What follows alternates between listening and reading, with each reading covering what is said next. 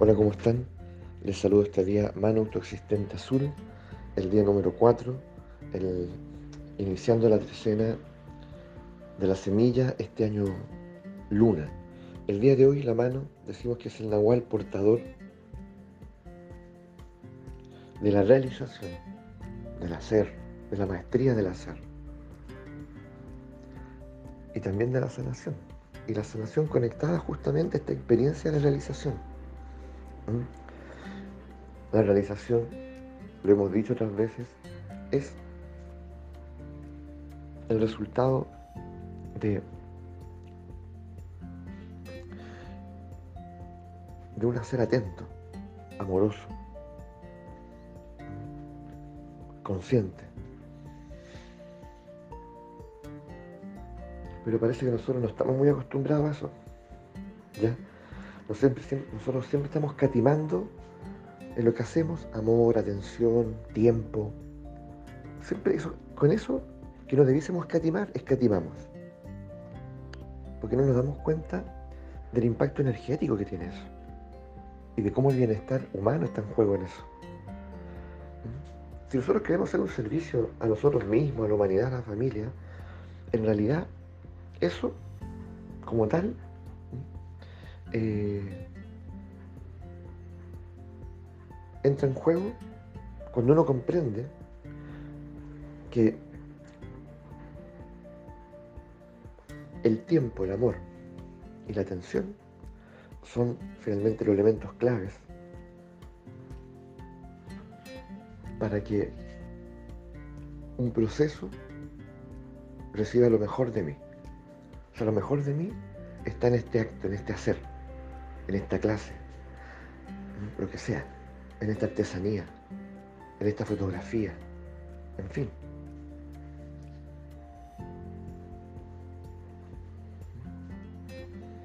Entonces cuando yo escatimo respecto a algunos de esos elementos, o todos, el resultado es la mediocridad. Por lo tanto, ya lo que allí finalmente se concreta es producto del desamor, de, la, esa tensión. Y, bueno, este tiempo escurridizo, ¿cierto? Entonces, si hay algo que lo que no tengo que, que escatimar, es con eso. Cuando, cuando yo, evidentemente, me comprometo con un buen trabajo, me comprometo con un acto de realización, que a lo mejor no va a ser siempre. Entonces, sin darnos cuenta, nosotros como humanidad eh, sin saber esto y el compromiso energético que tiene, nosotros eh, hemos permitido que nuestras ciudades, nuestros barrios, en fin, se vayan llenando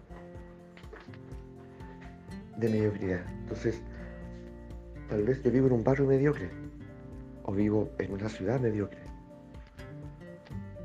que tiene que ver con esos elementos, no tiene que ver tal vez con los recursos, más, menos dinero, desarrollado, subdesarrollado, tiene que ver con atención, amor y tiempo. Y claro, uno podría hacer análisis desde ahí, desde, ahí, muy profundos.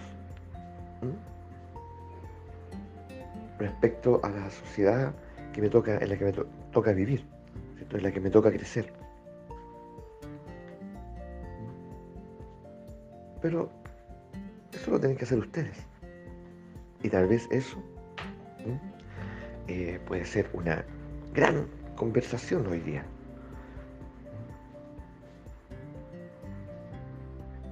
Que la podemos proponer mientras almorzamos, mientras al atardecer compartimos, no sé, un café, un té, o ahora, si tenemos la fortuna, al desayuno.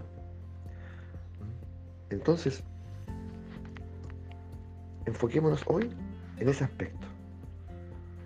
¿Lo que hago es mediocre o lo puedo yo reconocer como una realización? Es decir, lo que a mí me mueve es la realización de, mi, de mis acciones, de mis sueños, de mis proyectos. O no, en el camino digo yo, ahí está bien, ¿para qué? ¿Ah? Suficiente. Y así está funcionando. Si ya se entendió. ¿Ah? ¿Para qué vamos a poner tanto color? sin darme cuenta de que lo que está en juego es amor, atención y tiempo. Y es finalmente, finalmente, lo que a nosotros como seres humanos, profundamente, nos caracteriza como tejedores de realidades. Entonces, uff, ¿ah? vaya que importante, ¿no es así? Vaya que importante que, que pongamos las cosas en su lugar. Pero esto hoy en día se tiene que educar, se tiene que enseñar. La naturaleza del tiempo, la naturaleza del amor, la naturaleza de la atención. ¿Mm? Y ahí tenemos, tenemos eh, incluso nahuales de los cuales hablar. ¿Cuáles podrían ser ellos? Un nahual que está estrechamente vinculado a la experiencia del amor, otro, al, otro que está vinculado estrechamente a la experiencia del tiempo, y el mismo que el de la atención. Digámoslo mejor. ¿ya? El perro por un lado, y por otro lado el mago. Bueno, no es casual, ¿eh? no es casual entonces que en el oráculo de la mano siempre esté presente, siempre, el mago. Ya pues, que tengamos una excelente jornada de mucha reflexión y, vamos atestiguando estos elementos, ¿cierto? Esta propuesta. Dejémonos interpelar, dejémonos tocar como siempre. Que los mejores aliados que tenemos son los nahuales.